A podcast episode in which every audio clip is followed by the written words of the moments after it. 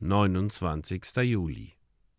Er jedoch erhob sich und erschlug unter den Philistern, bis seine Hand müde wurde und am Schwert klebte.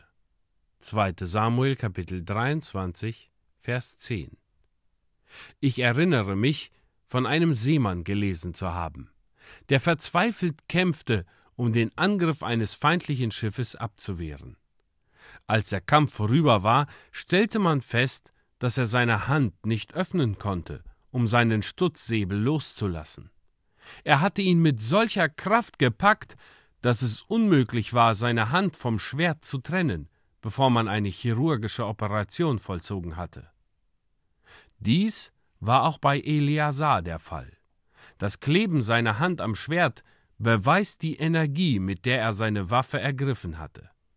Zuerst erfasste er sie in der rechten Weise, so dass er sie festhalten konnte. Ich wünschte, einige unserer Neubekehrten ergriffen das Evangelium in einer besseren Weise, als sie es tun. Viele junge Leute forschen nicht in der Schrift. Sie picken hier und da Sprüche auf, wie Tauben Erbsen aufpicken, und sehen nicht die Beziehungen der Glaubenslehren zueinander. Aber der ist der rechte Mann, für Gott zu kämpfen, der das Schwert der Wahrheit beim Griffe fasst, der sie wie einer ergreift, der weiß, was er erlangt hat.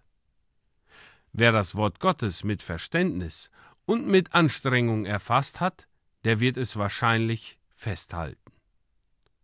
Nachdem Eleazar sein Schwert gut ergriffen hatte, hielt er es fest. Was ihm auch in der Schlacht widerfuhr, er ließ seine Waffe keinen Augenblick fallen. Wenn er nur einmal seine Hand geöffnet hätte, so wäre sie nicht erstarrt. O junger Mann, ich hoffe, du wirst das alte Evangelium ergreifen, es stets festhalten und nie deine Hand erschlaffen lassen. Und dann, was wird dir dann widerfahren? Nun, dies, dass du zuletzt nicht mehr imstande sein wirst, deine Hand erschlaffen zu lassen. Ich habe mich oft gefreut, die Beharrlichkeit ernster Arbeiter zu beobachten, die ihr Werk für den Herrn Jesus so von Herzen liebten, dass sie nicht davon ablassen konnten.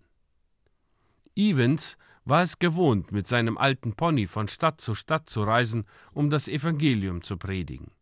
Als er dem Tod nahe kam, glaubte er, noch immer in der alten Pony Chase zu sein, und seine letzten Worte waren Fahr zu, seht, wie die Hand am Schwert klebte.